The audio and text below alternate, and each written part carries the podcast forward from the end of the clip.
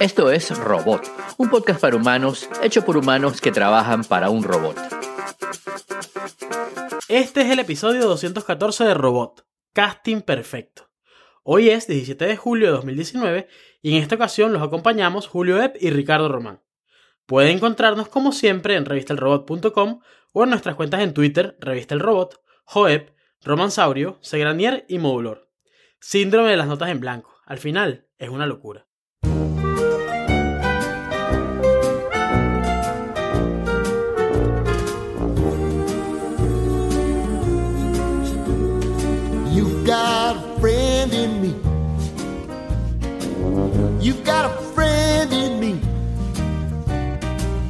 When the road looks rough ahead and you're miles and miles from your nice warm bed, you just remember what your old past said. Boy, you got a friend in me.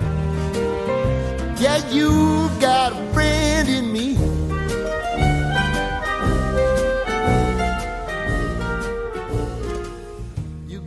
Hoy es 17 de julio de 2019 y en esta ocasión los acompañamos Julio Epp y Ricardo Román. Pueden encontrarnos como siempre en revistelrobot.com o en nuestras cuentas en Twitter, Julio Epp, Romansaurio, Revista El Robot, Segranier y Modulor. Eso creo que vas a Eso es ¿Qué? J-Web, no Julio Web. J J Web. Web. Ah, J Web, sí. Bueno, ¿viste? Ya toca Guillermo.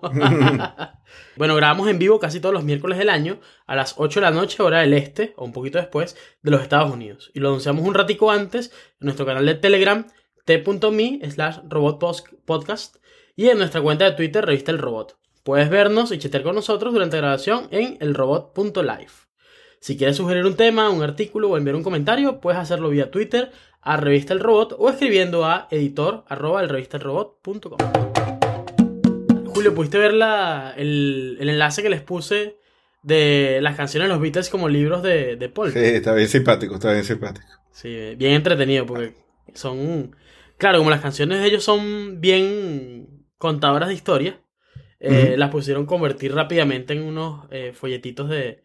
O de libros, o había también la de A Day in a Life, que era un, un, un periódico. Y está, está bien simpático. Sí, está bien chévere. Ahorita, eh, qué, qué curioso que una de las cosas que vamos a hablar hoy es de Revisionist History. Y el, el último episodio de Revisionist History, que no sé si lo escuchaste, el más reciente, Sí, claro, claro. eh, habla de, de Randy Newman y las canciones de Randy Newman son historias, ¿no? Y es muy curioso que Randy Newman cuenta, eh, son, son como mini novelitas, ¿no? Entonces es un personaje diciendo ciertas cosas y, y un poquito como los Beatles. No necesariamente ese personaje es una reflexión de Randy Newman. Claro, es que Entonces, lo, lo de Randy Newman es bien especial porque él se mete, o sea, él no canta como Randy Newman, sino como el personaje que está, exacto, que está eh, como contando la historia. Y, claro. Y, y está súper bueno, bueno, vamos a adelantarnos un poquito, porque se me había olvidado que ese era el último capítulo. Ese, ¿Verdad que ese era el último capítulo? Pero yo me acordaba del anterior, que es el del 4 de julio. Cierto. Y este estuvo súper bueno porque justamente en la vida real, hace poquito tiempo, hace como seis meses, eh, Malcolm Gladwell estuvo en una discusión de si darle cabida en un evento del New Yorker a alguien que él, que mucha gente consideraba que no debería tener cabida, ¿no? Y, Sí. y entonces él se va a la historia y vio que el caso ya, ya pasó. Steve Bannon, ¿no? Exacto, es Steve Bannon, sí, el que no, no podía hablar en... O, o que no querían, querían boicotear, ¿no?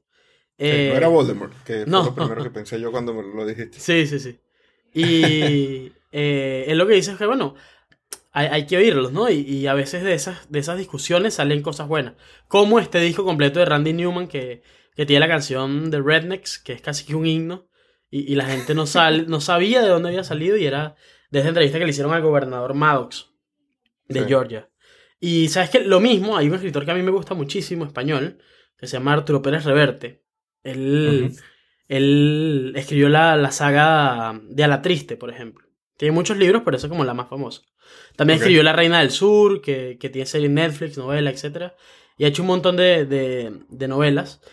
Y él decía, eh, o él dice, cada vez que le preguntan, que, que a él le hubiera encantado eh, escuchar a, a Hitler, ¿no? En una, en una universidad o en una rueda de prensa, o, o que alguien lo, lo- ¿sabes? Le, le- le hiciera preguntas incómodas y el tipo tuviera que verse en la obligación de, de responder. Obviamente antes de todo lo que, lo que terminó haciendo el tipo, ¿no?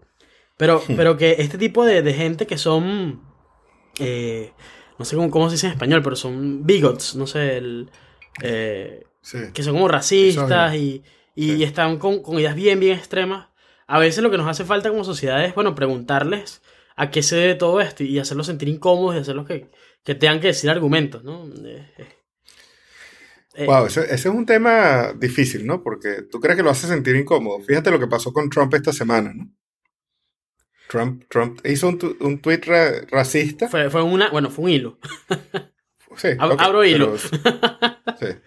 Bueno, eh, Trump es un hilo racista desde que nació, pero, pero mm, eh, el tuit racista, eh, que entonces el gobierno y Nancy Pelosi incluso eh, quiere proponer pasar una moción en el, en el Congreso, que de hecho pasó, Sí, pasó. eh, diciendo que es un tuit racista, que es un comentario racista. Por- porque además Y- todos esos tweets quedan registrados para siempre. O sea, tienen que ir a la, Claro. a la librería del Congreso y quedar Claro, registrados claro. allí. Y es, es- es un tema, ¿no?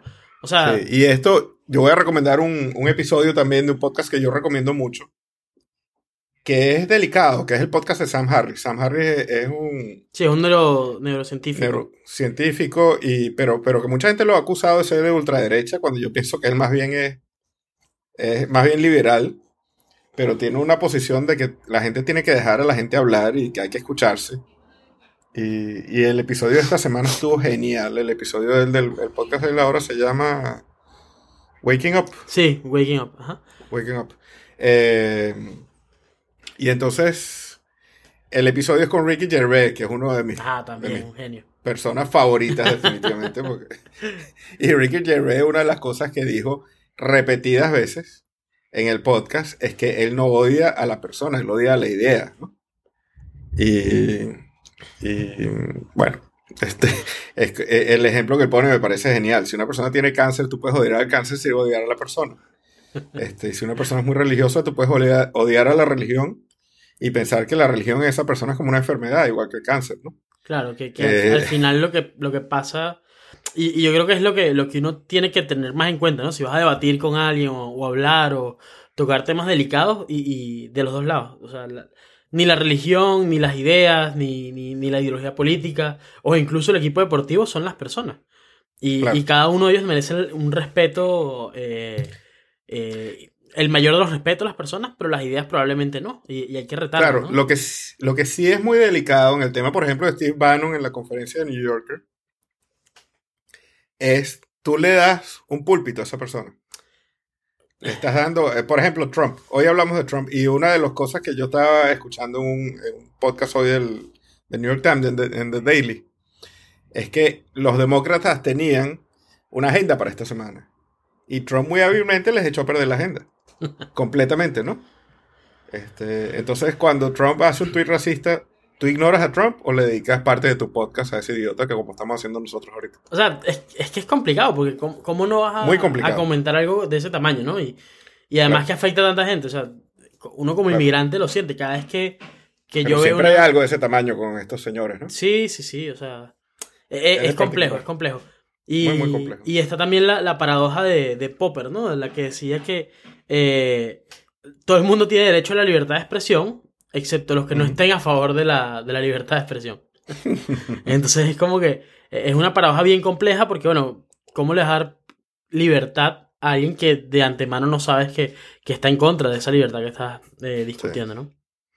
Mira, Sí. y hablando de, de libertades, yo creo que una de las de las libertades que nosotros no, no considerábamos, que, que la damos por sentado y, y que a lo mejor en cierto momento eh, perdimos eh, y, que va a ser muy difícil que volvamos a recuperar, eh, es nuestra privacidad.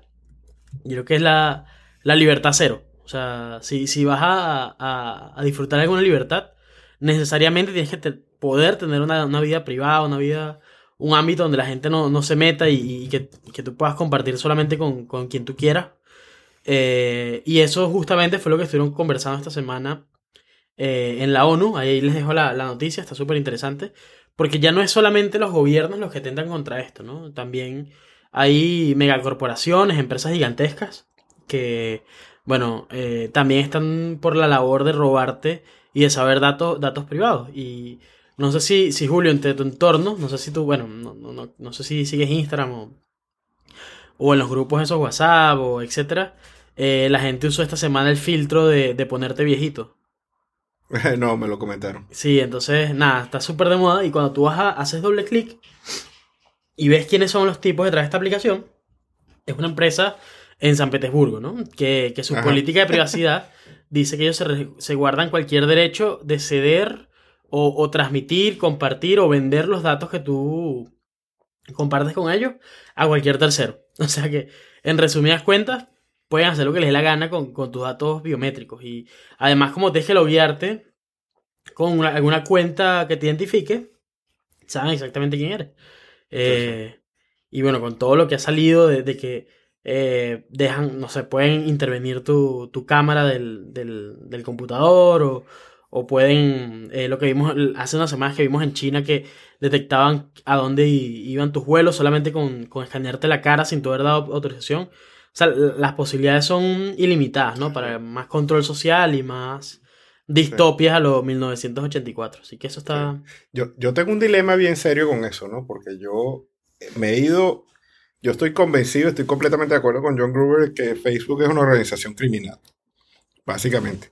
Y yo como buen techie soy un early adopter de todas estas cosas y yo adoraba, al principio yo era lo que decía a la gente que se fuera para Facebook, de todos los otros este, social medias que no eran tan buenos como Facebook. Y fue un early adopter de Instagram también. Y por supuesto WhatsApp, este, nunca le agarré el gusto porque yo tengo mi teoría con WhatsApp. Pero este, yo me he ido separando de estos servicios. El único que uso con regularidad es WhatsApp. Y lo uso por necesidad, pues, Mm. porque hay unos grupos, más que nada, más que nada clientes que se comunican conmigo. Y uno que otro grupo, muy sencillos que tengo yo. Yo no estoy en grupos familiares, de ningún grupo familiar, no estoy en ningún exalumnos de nada. ah, no, de ese no Este, estoy. Estoy en no, yo grupo tengo- familiar yo y de trabajo. Sí, yo tengo básicamente tres grupos. Uno de la sociedad de padres del colegio. Este, mis compañeros de tenis, que los invito a jugar tenis si, si pueden. Y, y de PAO. De PAO porque nos comunicamos por ahí para la compañía. Y antes tenía grupos del fútbol de Matías, pero ya eso no está, entonces no, ya esos grupos no existen. Pero ese es mi uso de, de WhatsApp. Y lo que yo siempre he dicho de WhatsApp, cuando a mí me llaman los clientes, por ejemplo, diciéndome, tengo el, iPhone full, porque tengo un iPhone de 16 o 32 gigas y lo tengo full y tengo 60 gigas en WhatsApp. Eh, es que tú abres el WhatsApp de señoras de tercera edad y están llenas de pornografía, están llenas del negro de WhatsApp y están llenas de cualquier otra cosa que se te ocurra, ¿no?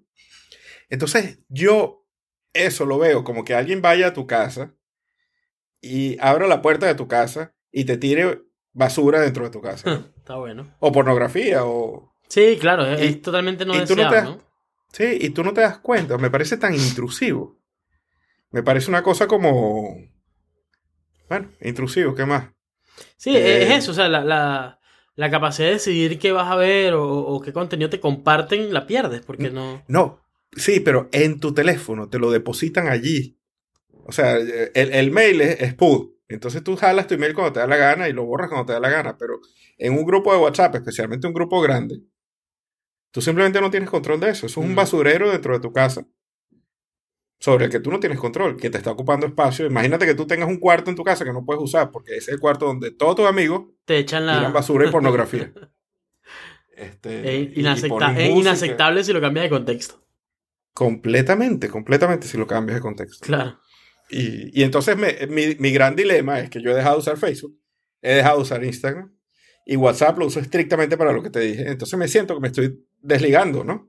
Este, porque es difícil y, y obviamente la privacidad ha muerto. No importa que tú estés o no estés en Facebook, lo que tú decías, te escanean la cara o cruzan tres o cuatro este, fuentes de información como Uber y ni hablar de los ni hablar de, la- de los servicios de, de estos de que te chequean tu ADN para decirte dónde Sí, eso es una cosa increíble.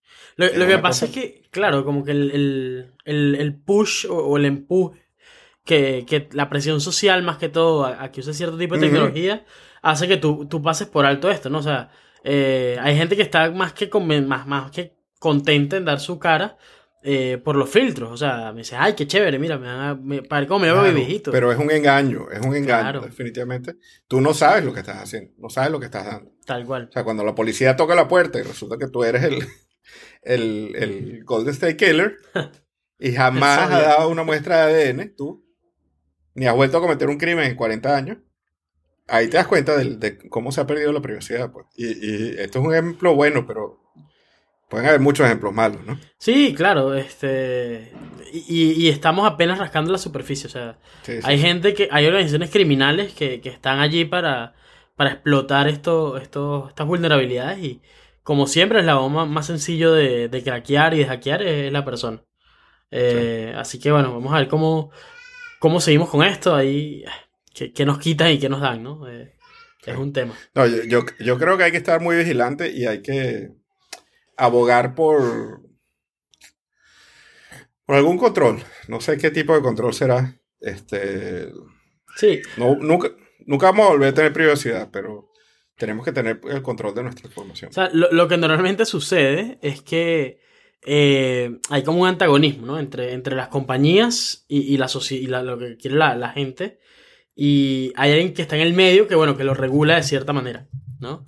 Eh, Sí. Por ejemplo, están las compañías que te quieren vender cualquier tipo de carne por sacarle mayor provecho a- al animal, a la vaca.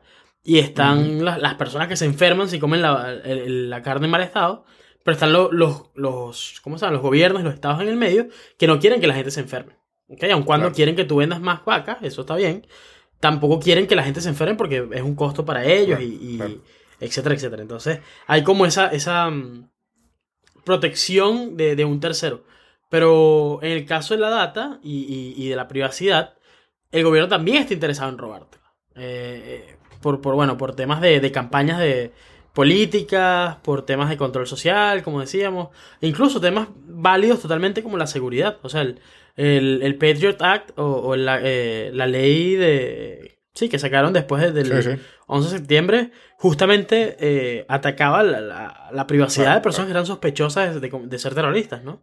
Sí, sí. Pero eh, era muy difícil saberlo a ciencia cierta eh, si eras o, o no un, terrorista. Y a veces Bueno, es la línea basta tan... con la sospecha. tan- Basta con la, la sospecha. Todo el mundo es sospechoso de ser terrorista. Claro.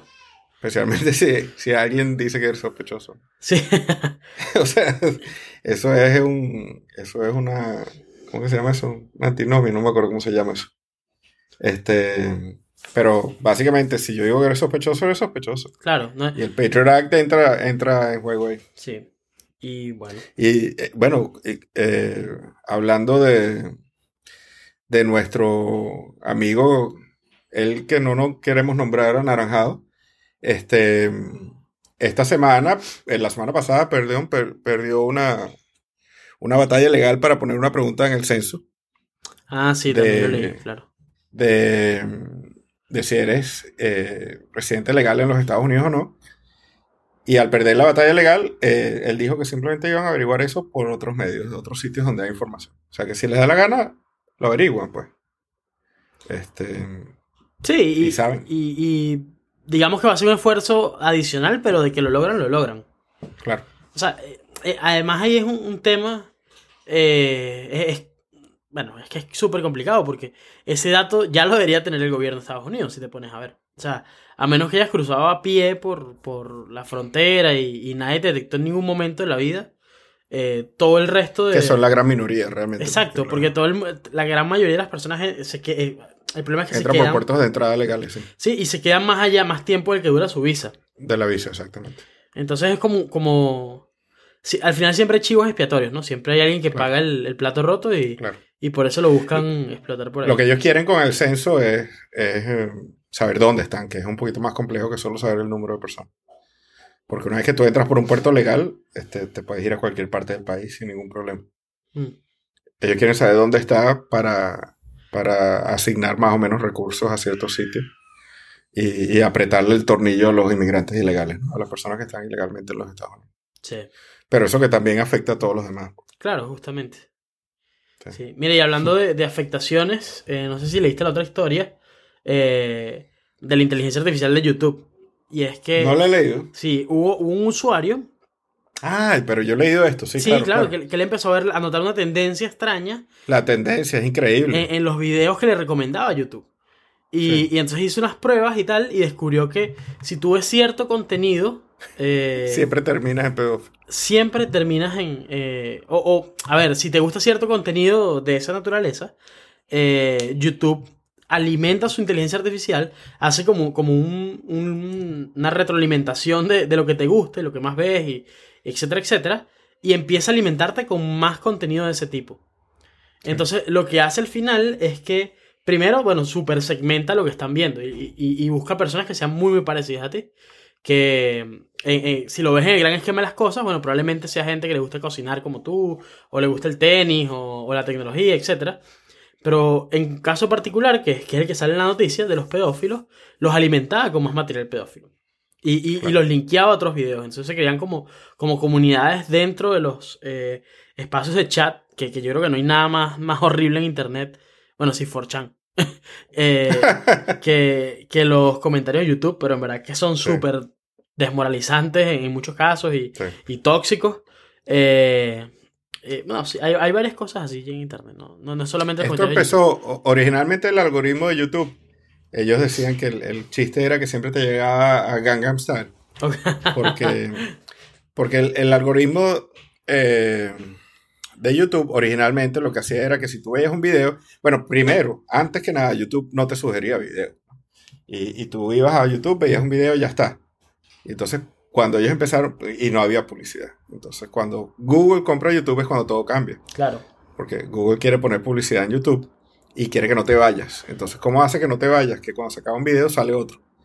Y te sugieren otros videos. Entonces, lo que ellos estaban haciendo era tratar de sugerirte algo similar a lo que tú estabas viendo, pero un poco más popular. Sí, pues para que te quedaras en el, en el sitio, al final del cuento. Para que te quedaras. Este, y entonces la idea de eso, eh, y ahí es donde viene el chiste que todo llegaba a Gangnam Style. Porque tarde o temprano ibas a caer en Gangnam Style. sí. Y, y entonces se dieron cuenta que el algoritmo estaba roto, ¿no? Y entonces eh, empezaron a llevarte más bien a cosas eh, más, más eh, nichos. Claro. Más cosas más parecidas.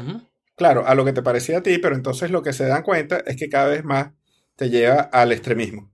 Sí, O sea, si y, pasa de- eso, o sea, pasa lo que, Sí. justamente lo que estamos hablando, esa, esa gente que, que son, que está como a los, a los extremos de, del Claro. espectro en cualquier tipo de idea, no sé, sea Sí, política. Alex Jones. Claro, Y eso fue lo que hizo que gente como Alex Jones este, explotara. Ellos antes de eso eran súper nichos y tenían grupitos de, de fanáticos pequeños y empezaron a tener una explosión de, de vistas. Sí. Eh, porque entonces el algoritmo de YouTube estaba llevando a la gente a ver esas cosas. ¿no? Y, y es terrible con los niños especialmente. claro. Sí, Porque tú ves un video de Dora de Explorer y, y en 15 minutos estás viendo a Alex Jones. tal cual. Bromas neonazis. Sí, no, es es súper, súper fuerte. Este. Y bueno, hay que, como, como todo, ¿no? Hay que hacerlo con, con precaución, con moderación. Eh, yo- el papá de un amigo, yo no, no me consta, pero todos los que han hablado con él últimamente me, me han dicho que el señor se metió terraplanista porque empezó a ver videos en YouTube y, y lo llevaron a, a ese extremo. Y imagínate, o sea, to- lo- lo- claro, tú comienzas con una sana curiosidad, comienzas con, con Sí. una, con Sí. un, que, que es sano, ¿no? Ese, ese, ese sentimiento de decir, bueno, a, a lo mejor esta es la verdad, pero no es toda la verdad, ¿no? A lo mejor eh, ser escéptico no, es algo que es positivo en el fondo. Sí. Y, y esta gente dice, bueno, a lo mejor los científicos no, no están diciendo la, eh, todo, el, todo el cuento y tal, hay algo que se esconden, hay algo que no queremos que sepas, y con esa, esa inquietud empiezan a investigar, investigar y se meten, bueno, por el, el agujero de, de, de conejo de, de, de estas conspiraciones locas. Sí. y, eh, Increíble. bueno, ahí se van. Increíble. Yo recuerdo que uno de mis grandes amigos, un gran amigo que ya falleció, fue la primera persona que yo le escuché que me recomendó un video de estos de diciendo que el, el 11 de septiembre fue un inside job. Claro, Eh, hecho claro. por el gobierno de los Estados Unidos. Y cuando yo escuché eso, wow, qué cosa tan... Tan rebuscado. Claro, eh, súper rebuscada, pero, pero venía también de todo un sentimiento que había en aquel momento que los Estados Unidos se lo había buscado, se había descuidado con esas cosas y, y había creado a estos terroristas, ¿no? Un poco ellos mismos eran los- los- Sí, o sea, la es que, es, que, es que es lo difícil, es como una, es como una pendiente resbaladiza. Pues llegas a un punto en que dices, bueno, de aquí para adelante no creo más. O de aquí Sí. para adelante es mentira. Y de esas conspiraciones hay un montón, ¿no? Algunas más benignas, digo yo. Eh, como puede ser que digan que, que la- el hombre nunca llegó a la, A la luna. a la luna. Hay otras más tóxicas como esa que tú decías de, eh, de que el 11 de septiembre fue un, un trabajo interno del gobierno de Estados Unidos o, o el del Pizzagate, no sé si, si te enteraste. Eh, Sí, sí, sí. que hasta terminó con una persona fallecida, por el amor de Dios. Y, y- Sí. y todas esas teorías locas de eh, conspirativas, ¿no? Por cierto, se cumplen 50 años del, del alunizaje esta semana. Sí, vale, sí. Y Increíble. ese es uno de, los, de las teorías de conspiración favoritas, es decir, que no llegaron. Sí. Y yo tengo uno... Me encantó que hoy estaba escuchando música en Apple Music y me puse a explorar un poquito y, y hay un, toda una sección de música para, para aterrizar en la luna. Ah, ¿qué tal? Buena. Sí. Qué bueno. Este. Y, ¿sabes? Bueno, lo que yo siempre pienso cuando dicen, no, es que todo fue un montaje y tal, tal, tal. Mi respuesta siempre es, bueno, y. ¿Había alguien en la Tierra interesado en desmentir que hubieran llegado? O sea, alguien. Había alguien que estaba súper interesado en decir que todo era mentira. Y la respuesta es sí. O sea, los rusos nunca dijeron que había sido mentira. Eh, Los rusos no dijeron, no, mira, esto fue falso. eh, esta gente la, la vimos desde un avión satélite, eh, o un, perdón, un avión espía, o un espía satélite, o un satélite espía, que lo grabaron todo en el desierto de Nevada y todo el cuento, ¿no? Eso no, no pasó, porque efectivamente los, los tipos fueron allá. Y voy a poner ahorita en las notas el- la carta que habían escrito a Nixon eh, en caso de que no pudieran eh, rescatar, o sea, no pudieran volver de la luna. Y, y es, Ah, sí. es increíble, o sea, porque cómo hubiera cambiado todo si, si no hubieran logrado esa, esa obra de ingeniería, ¿no? Que fue Claro. llevarlos y traerlos de vuelta sanos y salvos. Yo voy a aprovechar que estamos hablando de teorías de conspiración y eso para poner mi granito de arena que los terraplanistas no van a querer escuchar porque van a decir que es otra conspiración, pero es el podcast eh, Skeptoid. No sé si alguna vez lo has escuchado. No, no lo he escuchado. Skeptoid es, eh, es uno de esos podcasts que yo me brinco muchos episodios porque él, este es Brian Dunning, Brian Dunning eh, le, gusta, le gusta la criptozoología y entonces habla de Sasquatch y del Yeti y de, Ah, qué y lo desmiente, ¿no? Pero es un podcast de, de, esceptic- de escepticismo, perdón. Y hay unos que son unas joyitas. Unos, por ejemplo, lo que hay ahorita, el- la, la, eh, la acción legal que se está tomando contra este pesticida, pesticida Roundup, Ok. que resulta, y lo he visto aquí cuando estaba viendo Wimbledon, había un, un comercial diciendo de aquí estos típicos americanos de una compañía legal Ujú. Del class action. que si Claro. Sí, un class action que si has sufrido de, de cáncer eh, por consecuencia del Roundup, este, te unas al class action. ¿no? Sí. Y resulta que Roundup es el pesticida más inocuo que se ha inventado en la humanidad. Y como y, y- y- no causa ningún tipo de efectos secundarios ni nada. Y resulta que las Naciones Unidas, por ser un súper, súper, súper precavido, lo puso como que tenía una ligera posibilidad de causar cáncer. Mm. Y entonces la gente empezó a decir que causaba cáncer, la gente empezó a demandar y claro, es más fácil pagarle que, que ir a, a la corte.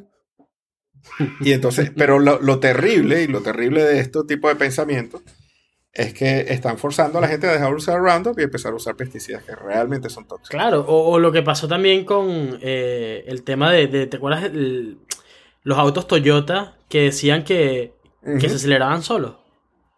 Se les pegaba el acelerador. Sí, sí. Y, y en miles de test que hicieron jamás pudieron replicar el, el Sí. comportamiento. Era una alfombra. Era- no, no era ni siquiera la alfombra. Era que las personas, o sea, había pasado que alguien eh, sí tuvo el accidente, probablemente porque eh, se puso nervioso, etcétera, etcétera. Hubo Ajá. varios factores allí en, en el medio. Sí, sí, sí. Y la gente como escuchó esto pensaba que les iba a pasar lo mismo. ¿Sí? Y hay una, hay una, eh, bueno, es como que una deficiencia de percepción y tú piensas que estás frenando cuando en verdad estás con el pie en el acelerador. Porque en todos los autos eran los automáticos, en, lo- en los sincrónicos no pasaba. Claro. Y de hecho, hicieron una prueba y los, los frenos de, de casi cualquier Toyota, de hecho todos los que probaron le, pasó lo mismo, o sea, de los pequeños, sobre todo el Yaris, el Corolla, el, el, el Camry, el freno es más potente que el motor. Es decir, que si tú frenas suficientemente Es duro, correcto. no importa que el motor esté a tope, vas a, vas a, a frenar el auto. Sí, sí. Es, es increíble. Siempre es así. Y, y es justamente ese- esos tipos de, de pánicos que, que se desatan y la gente empieza a actuar irracionalmente para... para es lo mismo que pasa con los productos este, orgánicos. Orgánicos entre comillas. Sí, o, o los que no son Y- transge- y los que no- transgénicos. Sí, los que no usan GMOs. Eh, Es que, es, un- es que al, al final es una locura, porque entonces compras, eh, ok, no sé, el, el- el maíz BT, eh, o el arroz BT también existe. Eh, usan muchísimos Bueno, menos el- El, pesticidas. arroz dorado es una cosa. Claro. Usan muchas menos pesticidas y, y muchos menos fertilizantes porque tienen modificaciones genéticas que, que ayudan a que crezcan más, más fuertes Es y que correcto. sean resistentes a, a ciertas plagas y tal. Pero entonces como tienen esta, esta presunción que no está basada en la ciencia, que está basada en cualquier creencia loca, obligan a que uses más pesticidas.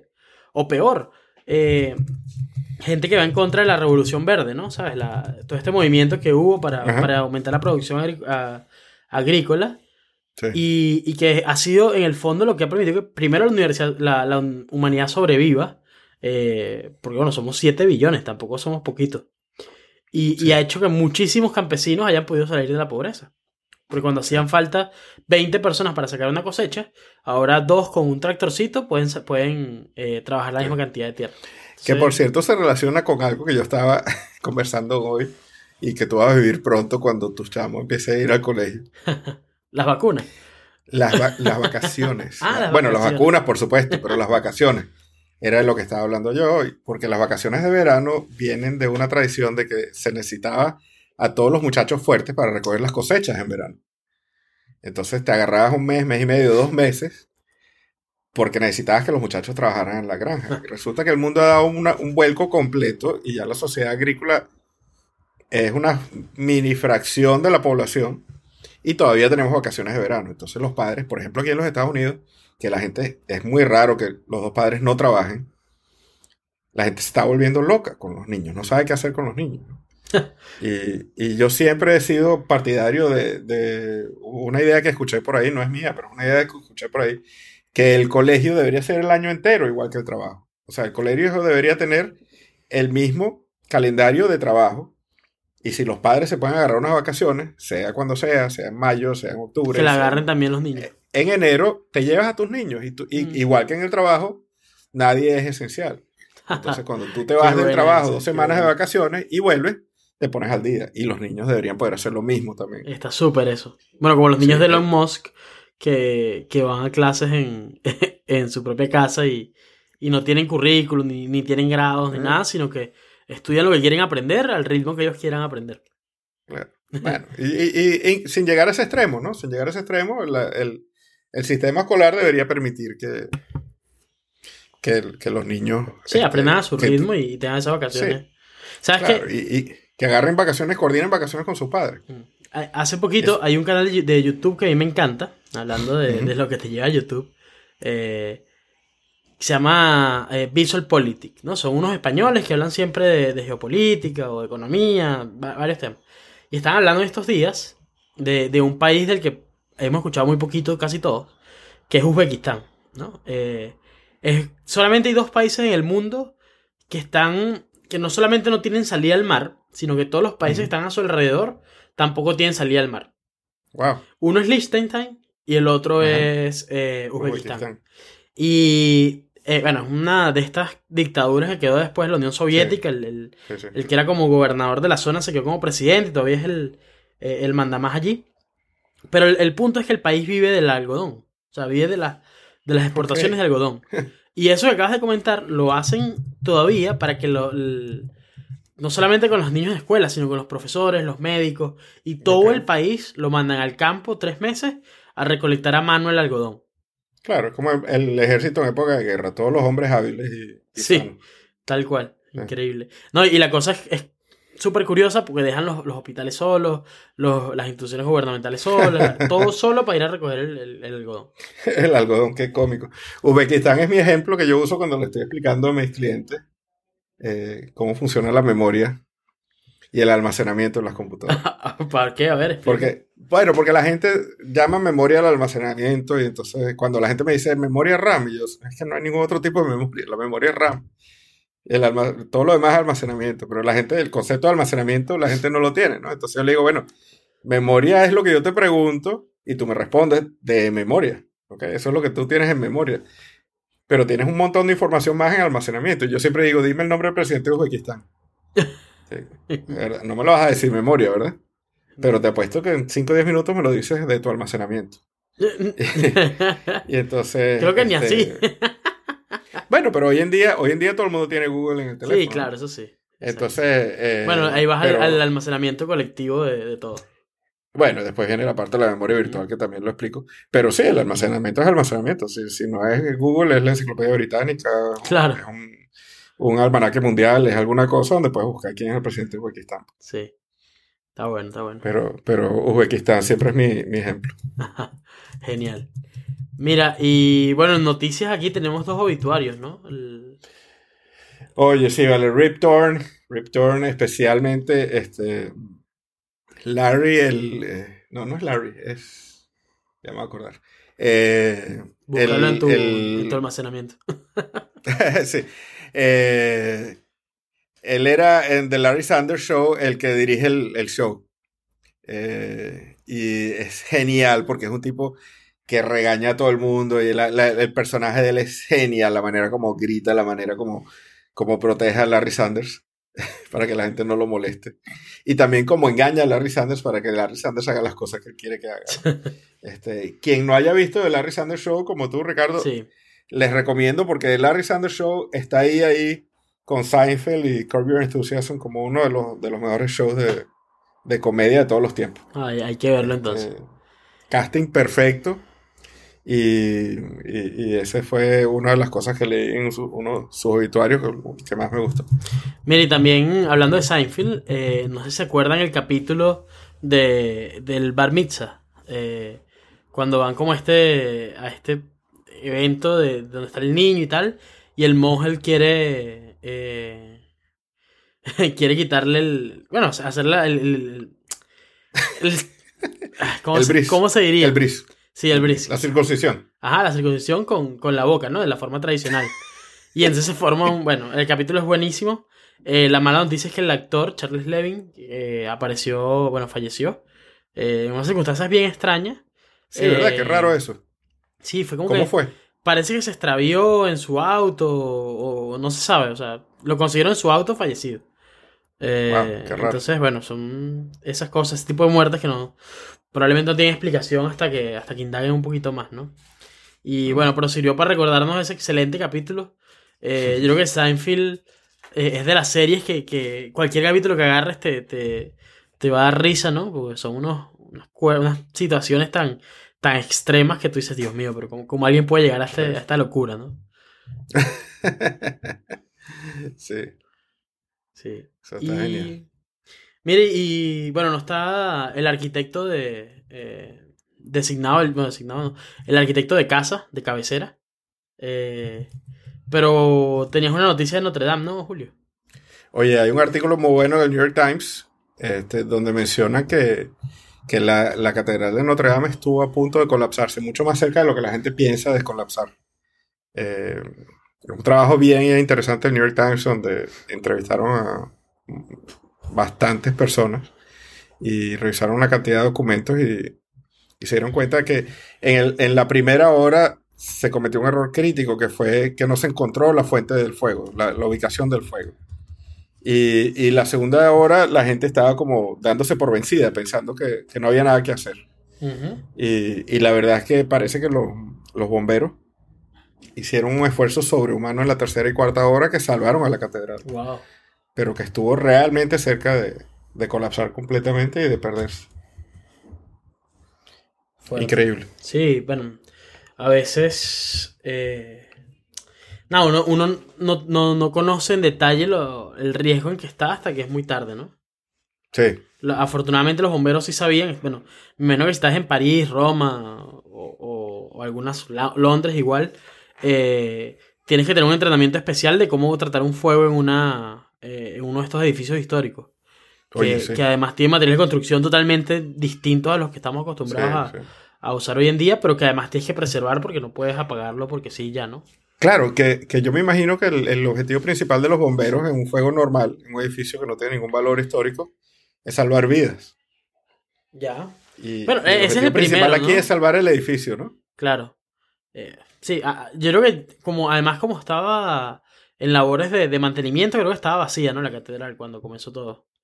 ¿Estaba vacía, nunca estaba o, vacía. estaba- o- o tenía Yo creo que nunca está vacía. Nada más del equipo Pero- de mantenimiento. Sí, porque las veces, la vez que yo estuve, o las veces que he estado, este, siempre ha estado en mantenimiento. Yo nunca he visto Notre Dame que no esté en mantenimiento. Pero, y generalmente son, son tan valiosos y tan valiosos desde el punto de vista turístico, que no están vacías del todo, ¿no? Eh, pero definitivamente, oye, eh, tal vez es duro decirlo, pero, pero ese edificio vale, vale demasiado, ¿no? Sí. Mucho más que, que- sí, dos o tres vidas. que los turistas que estén adentro. Sí. Qué mal. Sí. Está bien. Hay un artículo muy bueno, por cierto, en- ya metiéndonos un poquito más con tecnología, en Daring Fireball. Eh, parece que Bill Gates estuvo, déjame eh, ponerlo aquí en pantalla para ayudarme a mí a recordar. Este, Bill Gates estuvo eh, en un evento que se llama, en una compañía de Venture Capital que se llama Village Global. Y entonces dice que su mayor error, le preguntaron cuál había sido su mayor error como, como CEO de Microsoft. Y él dice que no darse cuenta eh, de la oportunidad de, de Android, que Microsoft ha podido ser el, el Android, el verdadero Android, ¿no? Claro. y, y dejó pasar esa oportunidad. Pero súper, súper interesante, como siempre, John Gruber. Él piensa que esto se remonta a cuando Microsoft apoyó a Apple en 1997, que Apple estaba en su peor momento y, y Steve Jobs convenció a Bill Gates que saliera en vivo en Macworld Expo, que por fue- cierto fue es el único la- Macworld Expo donde yo estuve. Yo esta- Ah, ¿en sí, serio? cabeza gigante. ¿Tú estuviste en la Yo estaba en? Boston, sí. Qué bueno. Yo vi la cabezota. Yo estaba en Boston y estaba en ese, en ese, este, debo admitir que no estaba viendo a Steve Jobs en vivo porque yo fui con mi papá, yo invité a mi papá y mi papá no me creyó que la gente se iba a matar por ir a ver a, a Steve Jobs. Y entonces se paró un poquito tarde y llegamos y tuvimos que ir a un edificio que era un overflow. Entonces lo estábamos viendo en pantalla gigante. Claro. Estábamos en el edificio al lado prácticamente. Viste la cabezota en pantalla gigante. Buenísimo. Vi a Steve Jobs y a, y a Bill Gates en la pantalla gigante. Eh, eh, y también a Gai Kawasaki estaba ese día ahí, por cierto. Sí. Bueno, ese- Este- creo que fue en, el, en, el, en, la, en la biografía de Walter Isaacson que, que Jobs dice que ese fue uno de los peores errores que cometió en los keynotes, ¿no? Que, que fue una cosa que todavía se arrepentía, pues, no entendía porque había hecho esto de la cabezota con como un villano gigante y, y además como que le dio súper protagonismo en algo que a lo mejor no tenía tanto protagonismo como por parte de Microsoft, pero bueno, ahí les dio... Yo a Walter Isaacson no le creo ni el nombre, te digo, pero, pero yo lo vi de otra manera y yo estuve allí. Ok, La manera como yo lo vi, eh, Steve Jobs presentó a Bill Gates diciendo que, eh, o, o bueno, es- es- ese keynote tuvo varias cosas interesantísimas. ¿no? Eh, una de las, Steve Jobs dijo, estamos en un mal momento, pero tenemos algunas cosas que son muy valiosas. Tenemos, por ejemplo, una marca y puso el logo de Apple en pantalla que es una de las pocas marcas reconocibles en el mundo entero. Y después Ujú. puso el logo de Nike y puso el logo de Coca-Cola. Y, y dijo, nosotros estamos a la altura de las marcas más fuertes del mundo, ¿no? Eh, a pesar de que es una compañía que está en problemas ahorita. Y la otra cosa que él hizo, famosísima en ese momento, fue que separó, hizo la famosa cuadrícula. Apple tenía como 36 modelos de computadores y él los redujo a 4. Ujú. Y Y entonces él dijo, profesional y hogar, y portátil y escritorio. Y tenemos la PowerBook G4, la, la perdón, la, la Mac G4. Eh, era la profesional y la iMac. Ok. que fue cuando, No, no estaban todavía la- las laptops personales, claro. perdón, no, la, la iMac no existía. No, esa vino como en el Ay, 2000, ¿no? 99-2000. No, la iMac vino en el 98, al año siguiente, creo. Entonces, ¿cuál estaba ahí? Dijo, ah, alguna máquina, no me acuerdo. Pero él redujo a 4. Y, y dijo que tenía que reducir a 4. Y entonces dijo, este, en las portátiles tenemos la PowerBook G4 y la MacBook, que fue cuando estaba recién introducida la, la MacBook también, la, la tapa de poseta. Y, y eso fue la otra cosa muy interesante. Pero eh, llegando a lo de Bill Gates, él dice que eh, él, él habló con... Ah, bueno, la otra cosa muy importante que dijo es que teníamos que dejar de ver a Bill Gates como, y a Microsoft como el enemigo. Este, que, que pintar a alguien como el enemigo no nos iba a ayudar a ser exitosos. ¿no? Entonces él, él dijo que, y, y para eso él había hablado con Bill Gates y Bill Gates salió como una especie de FaceTime en ese momento Claro.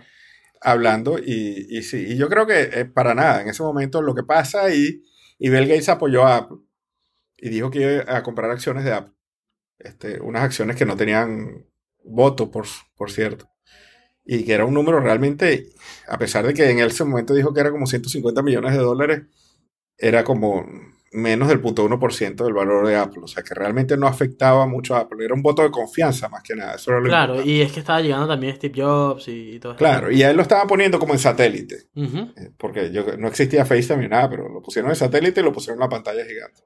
El error, que yo creo que Walter Isaacson lo pinta muy mal, y yo dudo que Steve Jobs haya dicho que ese ha sido su gran error. El error fue como después pintaron eso en la prensa, porque entonces ponían fotos de Steve Jobs chiquitico y Bill Gates grandísimo atrás, ¿no? Como quién es el que más manda aquí, ¿no? Sí, tal cual. Este, pero yo creo que eso es, es una tontería. La verdad es que ese libro de Isaacson es tan malo que, que la manera como él ve las cosas eh, y, y no entiende de tecnología, no sabe de tecnología. sí, eso fue. eh, Bueno, eh, yo me lo leí completo hace como dos, tres años y en el momento fue como wow. Hay, Sí, hay un montón pero- de cosas que no que no, no tenía los detalles y, ahí fue como que mira, pero esto, esto pasó así. Claro, pero cuando tú lees, por ejemplo, que él dice este, que la computadora profesional de Apple es la iMac, entonces tú dices, ya, si este señor me está diciendo que la computadora profesional es la iMac, entonces yo le voy a creer a él que esta reunión se dio. claro. Porque Steve Jobs dijo claro. que este fue su mayor error. Yo creo que él trató de interpretar unos cuentos que Steve Jobs le estaba dando a él y para mí que Steve Jobs estaba delirando cuando lo nombró a él su biógrafo porque le gustó la biografía de Einstein o la de Jefferson, no sé, o la de Benjamin Franklin. Pero, pero realmente este señor no era. Si alguien quiere saber de, de Apple, que se lea Insanely Great Claro, lo voy a anotar. y posiblemente de Steven Levy. Lo voy a anotar. Mira, mucho y- antes, pero te sabes los cuentos originales, mucho mejor. Claro.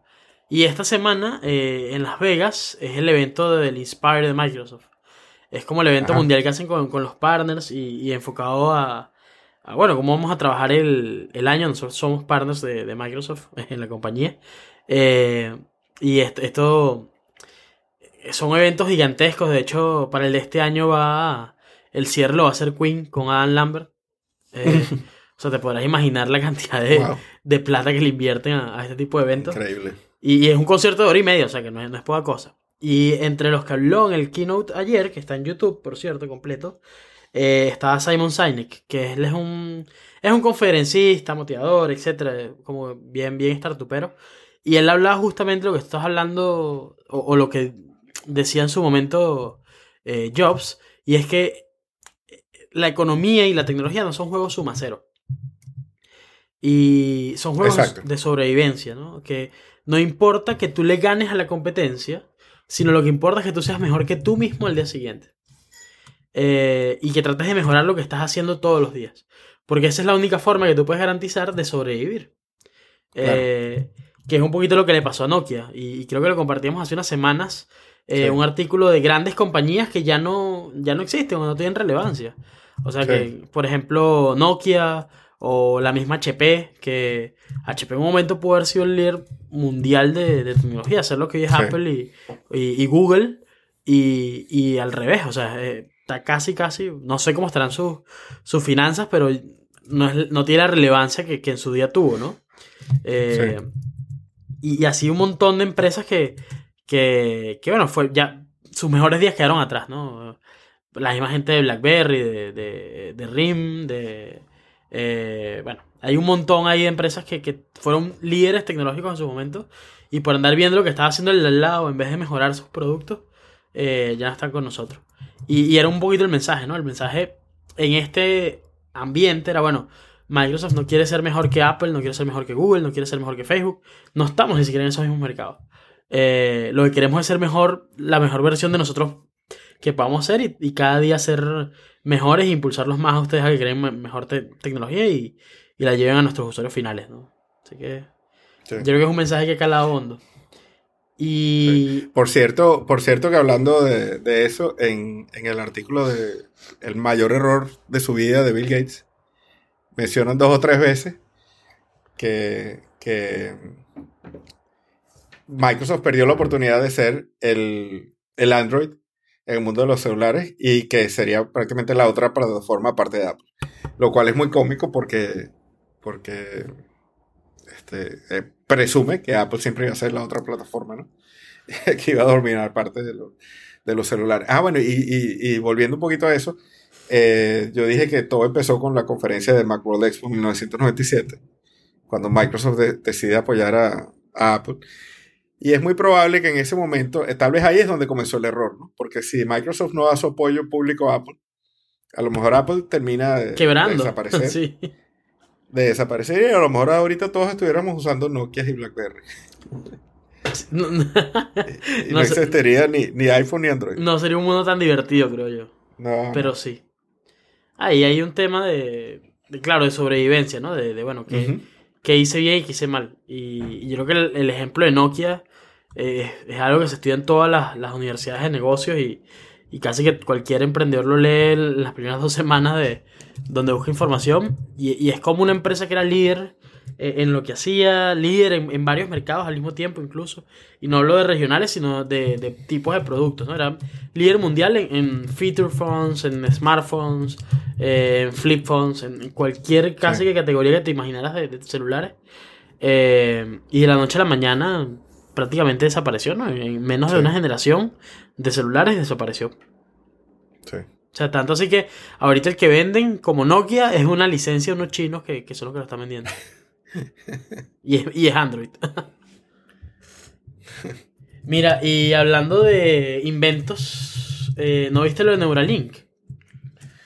Este, lo leí por encimita, de hecho no se cuento. Es la nueva empresa, o bueno, no es nueva, tiene dos años según lo que leí en el, Eh, en el artículo eh, de Elon Musk, eh, ahora tratando de, bueno, buscar esa... Yo creo que en el fondo se puede decir que está buscando la singularidad, ¿no? Decir esa sinergia entre, entre que tú puedas ver- verter tu, tu cerebro o la conciencia en una computadora. Y nada, tienen algunos desarrollos allí, el, el- tienen un, un, keynote como de lanzamiento que dura como dos horas, vi un ratico, y hay neurocientíficos y, y gente que está explicando qué es lo que van a hacer. Ah, es un tema de unos implantes que te ponen en el cerebro y, y empiezan a, a captar información para que puedas hacer un montón de cosas, ¿no? De memoria extra o, conexión con, con otras bases de datos, otras memorias, hasta control eh, de dispositivos, etc. Es una cosa increíble. Increíble. O sea, a ver, si le, si le va tan bien como le fue con, con Tesla, yo creo que estamos ok. Pero si le va tan bien como le fue con el The Boring Company o, o Hyperloop, ahí sí yo creo que estamos en problemas. Sí. y O sea- hablando de supervillanos, este, hay un artículo bien, simpático- bien simpático en Square donde está una lista de los todos los 104 supervillanos de James Bond en orden de, de- bueno, en orden. Bueno, eso, eh, a mí si me preguntas, depende del, del formato. Porque en las películas, bueno, te podría decir que es el, eh, el Doctor No o, o- o el de la quijada de, de metal, que fueron los que más me recuerdo. Sí. Y Goldfinger. Claro, Goldfinger también. Pero si me preguntas en el juego, obviamente que es Hopjob. que era el personaje chiquitico. Que si lo jugabas en, en GoldenEye 007, el de Nintendo 64, era súper peludo dispararle porque era chiquitico, en verdad. O sea, todos los personajes eran, eran como de tamaño, imagínate una persona, y este medía como un metro nada más. Era la mitad de los otros personajes.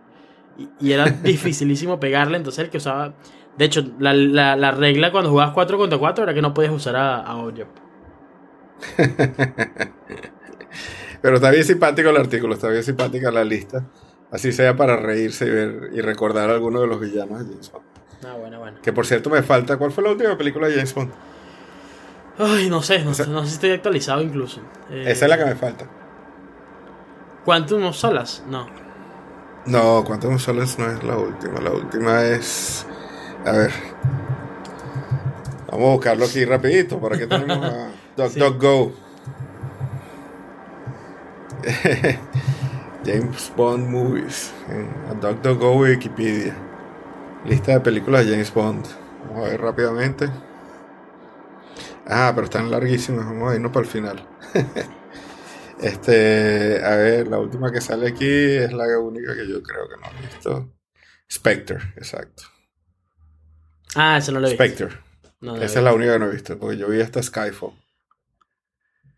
Yo, Mira- en una época, cua- cuando John Gruber tenía su versión inicial de The Talk Show, hizo una serie de, de análisis de todas las películas de James Bond. Eso, eso vale la pena buscarlo cuando él estaba con. ah, con ¿Cómo que se llama? Ben. Ah, bueno. Este, hizo un análisis de todas las películas de James Bond, una por episodio. Oye, pero. Y Hay, hay me- unas me mejores fajé. que otras. Hay unas muy malas, ¿no? Pero fue muy divertido ver eso y escuchar a John Gruber comentar las películas de James Bond después de, después de verlo. Y yo las vi, en aquel momento creo que eran 18 y bueno, después me- se me hizo fácil ponerme al día. claro. Me falta Spectre. Pregunto si estará por ahí en algún lado, Ah, seguro. en alguno de estos sitios que la pueda ver. Sí. Y bueno, agradecemos a Edmundo Vázquez por acompañarnos desde México. eh, Y a Bettina Inés. y a Betina Inés desde Argentina. Y los invitamos a visitar Pau Clothing y elmodulor.com. Mira, eh, Julio, terminé de ver Umbrella Academy. La primera temporada. Qué bien, qué bien. Eh, estuvo ¿Qué te pareció? Cuéntame. Mira, me, me gustó mucho. Yo creo que lo- los malos, cuando están bien hechos, eh, en primer lugar, bueno, no- probablemente no, no esperas que sean los malos hasta el, hasta el momento en que se descubren. Eh, y en, en segundo lugar, les agarras rabia, en serio. El- Sí. Hablando de los malos de James Bond, ¿no? claro, justamente, ahí pegamos. Y en Sí. Umbrella Academy me, pasó, me pasaron las- los dos efectos. O sea, no, no, me esperaba, no me esperaba que el malo fuera el que terminó siendo el malo. Y, y le- me, me- me molestó mucho. Sí. Porque era como, bueno, pero ¿qué, te pasa a ti, vale? o sea, Vale la pena leer el cómic. ok, ok. Vale la pena leer Son, el son cómic. cuatro Eh, volúmenes, ¿no? El cómic. Sí, son, creo que son seis Ok. inicialmente, pero es muy corto, muy corto. Este, ¿Y, de y te- y termina con esta primera temporada o, o hay te- más? eh, bueno, el, hay dos, hay dos que yo conozca, no sé Ya. si hay más, pero la primera temporada es el, es el primer volumen, Ujú. que son seis, creo que son seis cómics, ahora no me acuerdo, pero por ahí están. Este, está muy bien adaptado. Una de las cosas que a mí me gusta, bueno, y, y lo hemos comentado montones de veces, las buenas series, las buenas historias, los buenos cómics, eh, es donde no está tan claro eso, no es tan blanco y negro quién es el malo y quién es el bueno. ¿no? Eh, a veces las cosas, la gente hace cosas malas con buenas intenciones y, Y, y yo- cosas buenas con malas intenciones. exactamente, y es como que Este, a veces la eh, es el peor de los males, ¿no? La gente que ni siquiera se da cuenta lo mala que es. O, o como Sí. nunca fue mala, no sabe ser malo y se le va la mano en lo, en lo malo que son. sí. Y no, bueno, y ahí los actores son geniales, están muy bien hechos. Eh, A mí, a mí el, el- personaje de... Tú no sé si viste Misfits. no lo he visto, ¿no? Bueno, pero en Misfits, la, la británica, eh, el personaje de... Ay, ¿cómo que ese es el, el que es eh, drogadicto? Eh, Bueno, tiene un nombre como alemán. Él- él hace el mismo personaje en la otra serie. Eh, Solamente que en la otra serie él es el que no tiene poderes. Ok. Entonces todos como que tienen unos poderes buenísimos. Está el que hace de, de, de, eh, de Ramsey Bolton en, en Game of Thrones. Hay, hay como tres o cuatro Ajá, ajá. actores chéveres más, más famosos. Y él es como que está todo el- es como el comic relief, ¿no? El, el que da risa y tal, tal, tal. Y al final de la primera temporada, como que alguien lo, el- lo empujan y tal, y el dicho cae en unas rejas. Que unas rejas y bueno, ya. O sea, no tenía poderes y se murió. Y resulta que su poder es que era inmortal. Entonces no, no, había, no había forma de descubrirlo hasta que no se muriera. y, y- pero el, el- el- ¿cómo se llama? El, el personaje así como que bien borde, eh, como que no está ni ahí con los problemas de los demás, que, que solamente le interesa lo suyo, eh, es básicamente el mismo que tenía en, el- en la otra serie, así que el, el casting le quedó como anillo al dedo, ¿no? Él es genial, hace un papel genial, ¿no? El, eh, que, bueno, el papel de él aquí, estamos hablando de, Que no menciona mucho los nombres, los menciona más en el cómic. De Spectre, que es, que es quien. Klaus. Klaus, exacto, Klaus es el nombre. Claro. Ah, Klaus, pero eh, ellos tienen pues- otros nombres que se relacionan con sus poderes y tal. Ellos tienen un nombre con su poder. Ah. Entonces, pero mencionan algunos. Pues aquí este, casi no los Mo- mencionan. Moonboy, eh, Spectre, Rumor. Rumor es eh, Sí, el, claro, el papel eh. de, De Allison. de, de Allison, que es genial porque ella, ella le puede decir un rumor a alguien en, en el oído y la persona se lo cree. ¿no? Claro. Este, es así como el, el meme, el meme de conspiración. este, la verdad es que los personajes son Sí, sí, sí. Geniales, está- geniales. está súper bueno. Hazel y Chacha son mundiales. me, Mary, me Mary J. Blige, me encantaron. sí, Mary J. Blige, lo último que me, había- que me imaginaría yo que era tan buena actriz. Y hace un excelente papel. Este, es- esa historia de amor de, de Hazel es genial. De Hazel con la, con la señora que atiende la, la tienda de donas. es buenísima. Y la música es mundial. mundial. Y la musicalización, porque más que solo la música, yo descargué un- una listica ahí donde alguien recopiló en Apple Music la música de, de The Umbrella Academy. Y, y la pongo cada rato en el carro porque me encanta. Pero especialmente junto con las escenas. Eh, es mundial. Es Sí. mundial. la- No, y está súper bien ambientada. Bueno, yo creo que también influye que, que el escritor haya sido un músico. para que le hayan puesto tanto Sí. énfasis al, al- a la música del cómic. Bueno, Sí. y. Y además me encantó que, que, que la mala termina siendo una emo. sí. Sí. Eh, Gerard Way, que es el que escribió, que además es increíble porque Gerard Way es el líder de eh, My eh, Chemical Romance. My Chemical Romance, correcto. Este, entonces no solo es tremendo músico, sino que es tremendo Claro. Es- esos son lo- cómic los músicos que, que tú dices, Dios mío, o sea, hay gente que es hiper talentosa, por ejemplo. Sí. Brian May, ok, el tipo es astrofísico y en sus ratos libres es el, el guitarrista de la mejor banda de, de rock, ¿no? Del mundo.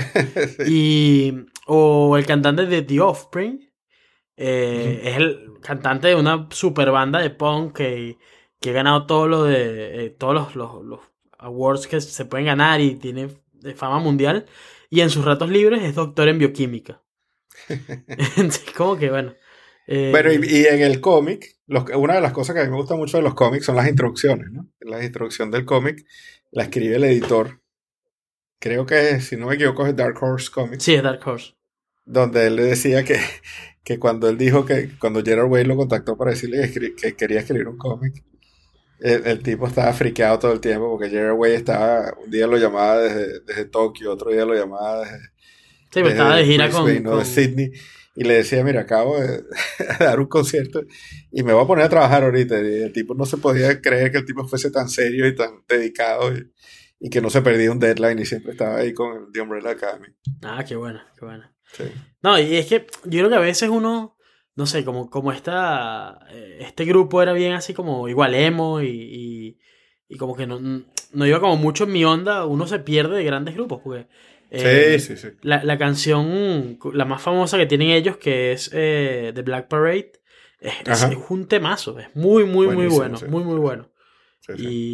Y, y nada, eh, esa apertura cultural que uno tiene que tener, yo creo que este es el mejor ejemplo, ¿no? De, de no, no juzgar a alguien claro. por su, por su Claro. apariencia. Y eso es una de las cosas que uno lo hace apreciar la- el arte también. Claro, justamente. Mire, ya, ya hablamos al principio, pero ¿escuchaste el, el capítulo de Revisionist History del 4 de julio? Buenísimo, buenísimo. Este, tú te concentraste en una parte, pero a mí me impactó mucho otra, ¿no? Este, a mí me llamó muchísimo la atención la, la manera como, como, refrescame, Ajá. eh, Eh, la, la- el- la el idea nombre es... ¿Ah? el nombre. Eh, Malcolm Gladwell. Ah, Malcolm Gladwell, exacto. Como Malcolm Gladwell dice que la Revolución Americana, y él se, se da el permiso porque él es canadiense, claro. que la Revolución Americana se pinta como una cosa así toda Patriótico este, y el cuento, ¿no? patriótica y como, como este righteous, ¿cuál será la, la palabra en español? Como, Eh, justa. como justa, ¿no? Y sí. Y realmente es, es una protesta de, de contrabandistas de droga, realmente, ¿no? Porque lo que pasaba era que se consumía muchísimo té y, y lo que dice, lo que decían los revolucionarios era que no podía haber impuestos sin representación en el gobierno. Justamente. Y, y ese era un poquito el eslogan, ¿no? Pero los británicos eh, tenían el, el, el tráfico exclusivo del té a las colonias. Y cobraban los impuestos que le daba la gana. Entonces el té era carísimo. Y por supuesto, cuando algo está controlado y tiene tarifa y es, es muy caro, ¿qué es lo que produce? Produce contrabando. Claro. Entonces los, los revolucionarios, los sodichos revolucionarios eran contrabandistas, contrabandistas de droga, pues, de, de cafeína. Sí, porque ahí, él- por eso es que le invita el, el experto este en, en test En té, exacto. eh, y, y le explica como el efecto del drunken tea. exacto. eh, que tomas tanto té que empiezas a sentirte afectado en la conciencia. Exacto. Y entonces lo que termina pasando es que Gran Bretaña se da cuenta de que está perdiendo el, control del- de la distribución del té. Y entonces lo que hace es que reduce los impuestos para que el té sea competitivo. Y al reducir los impuestos, eh, Ya no, es ya todo no lo es- opuesto a lo que estaban protestando porque ya el contrabando no es negocio. O sea, la legalización, pues. Como, como Sí, pasó con la realmente lo marihuana. que hicieron fue legalizar la droga y, y los, y los traficantes de droga hicieron una revolución y se independizaron de Inglaterra.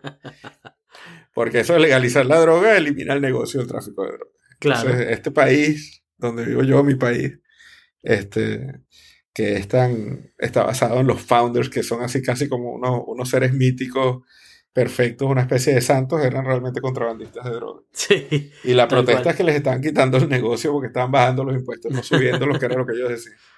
No, en, en verdad que, bueno, a mí me encanta Revision History porque Sí, entra en tal detalle en ciertas cosas tan, Sí, eh, tan raras que tú dices, no, pero esto no tiene ninguna relación, nada que ver. Y en este mezcló a, lo- a los Founding Fathers justamente con, con la mafia, ¿no? Eh, sí. y estaba poniendo la familia, creo que era Botti, el apellido. Y es que nada más fue un año y medio, eh, perdón, una generación y media de, de, de delincuentes, o sea, porque después la, la familia se saneó. Y yo creo que eso es lo que le pasa al final a muchas, muchas familias criminales, ¿no? Que, que Sí. caen porque quieren entrar en un club o, o quieren hacer go legit, ¿no? O sea, quieren irse al lado legítimo de la vida y, y los agarran, o sea, lo- dicen, ah, pero tú no eres el que estaba, que habías hecho tal y tal y tal, y, y ahí es donde- cuando pierden todos como su, su poder de, de protegerse, ¿no? Y, y es cuando caen presos y todo el tema. Sí. Qué curioso el, el efecto Joshua Tree. Hoy estaba escuchando un podcast donde estaban diciendo que la- las hijas de Paul Manafort la- las agarraron en redes sociales diciendo que nuestro dinero es dinero blood money. Nuestro Oh. dinero está hecho, eh, está fundado en sangre, ¿no?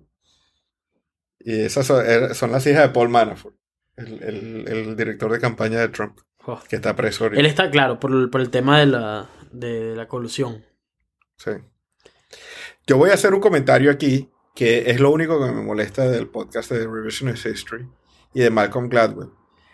Malcolm Gladwell está haciendo unos comerciales en Revisionist History que a mí me... eh, oye, me chocan de una manera... Porque un tipo tan serio...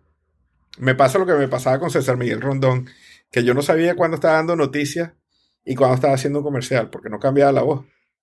Entonces César Miguel Rondón hablaba de lo que estaba pasando en la política en Venezuela y entonces tienes que tomar este, Atamel para que se te quiten los dolores de cabeza.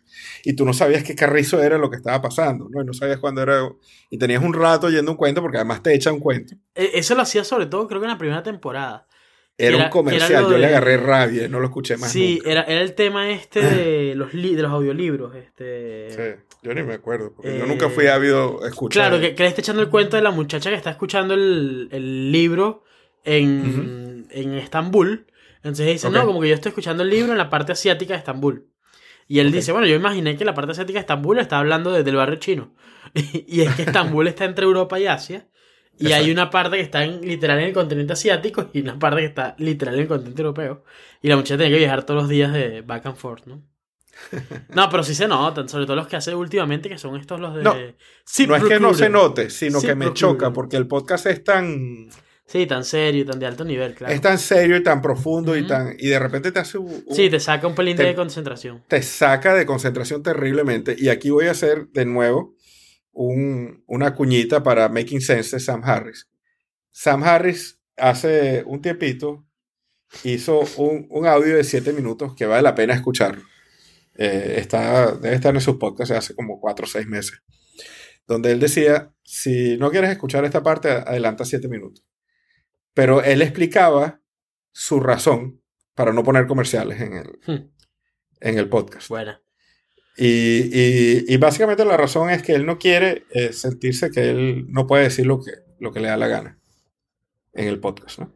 Y entonces Sí. Sam Harris mantiene el, el podcast de otra manera. Pues él explica su modelo y, y tiene, que hemos comentado aquí, que la aplicación de meditación te la da gratis y tú le pides que te la dé gratis y le dice que no puedes pagar. Incluso él decía, este, antes trabajaba con Patreon, pero ni siquiera Patreon ya lo quiere. Entonces es una colaboración directa. Y además me encantaba que él hacía la, la, la aclaratoria de, si tú eres una persona que te tomas un café de Starbucks todos los días, tú puedes dejar de tomarte un café una vez al mes y donar 5 dólares a... Totalmente. al podcast. Claro. Pero si tú eres una persona de esas que te tomas el café en casa porque tú no puedes, tú vas a Starbucks y te parece una grosería, por favor no dones al podcast. Este, no tomes decisiones tontas con tu dinero. Qué Este, buena. Y eso me parece genial y me parece algo tan, tan íntegro que cuando escucho a Malcolm Gladwell me está, me está eh, turning off un poquito, ¿no? claro. Cuando, cuando escucho los comerciales. Son, se, se, se, se regala, o sea, lo hace con demasiada convicción. Lo hace muy bien los comerciales. Ese es uno, mi único problema con Malcolm Gladwell en, en, en Revisionist History. Está bueno. Y dejo hasta ahí mi rant. Está bien. No, no me meto más con él. Mira, este. Y nada, terminamos. Sí, Sobrevivimos. sí. No, pero estuvo, estuvo chévere. Yo creo que. Estuvo bien, sí. Ah, lo que pasa es que. No sé si te pasa a ti, pero está como el, el- el síndrome este. Que, que no sé. Si, si te quieres poner a investigar algo de nuevo en el área psicológica. eh, eh, así como hay el, el síndrome de la hoja en blanco del escritor. Eh, puede haber el síndrome de las notas en blanco en los podcasters. Sí. O sea, que te sientas en las notas y están en blanco y dices, no, no tenemos nada que hablar, no hay ni un tema.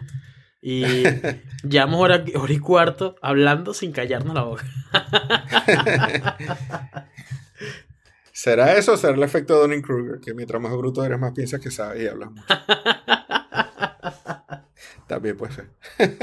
Es otra posibilidad. Last night I saw Lester Maddox on a TV show with some smart ass New York Jew. The Jew laughed at Lester Maddox, and the audience laughed at Lester Maddox too. Well, he may be a fool, but he's our fool. And if they think they're better than him, they're wrong. So I went to the park and I took some paper along. And that's where I made this song. We talk real funny down here. We drink too much, we laugh too loud. We're too dumb to make it in no northern town.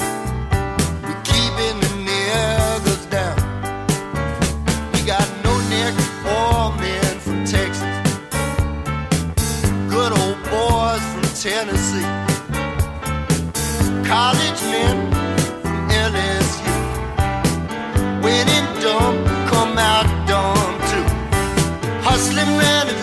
in that alligator suit. Getting drunk every weekend at the barbecue. They're keeping the niggas down. We're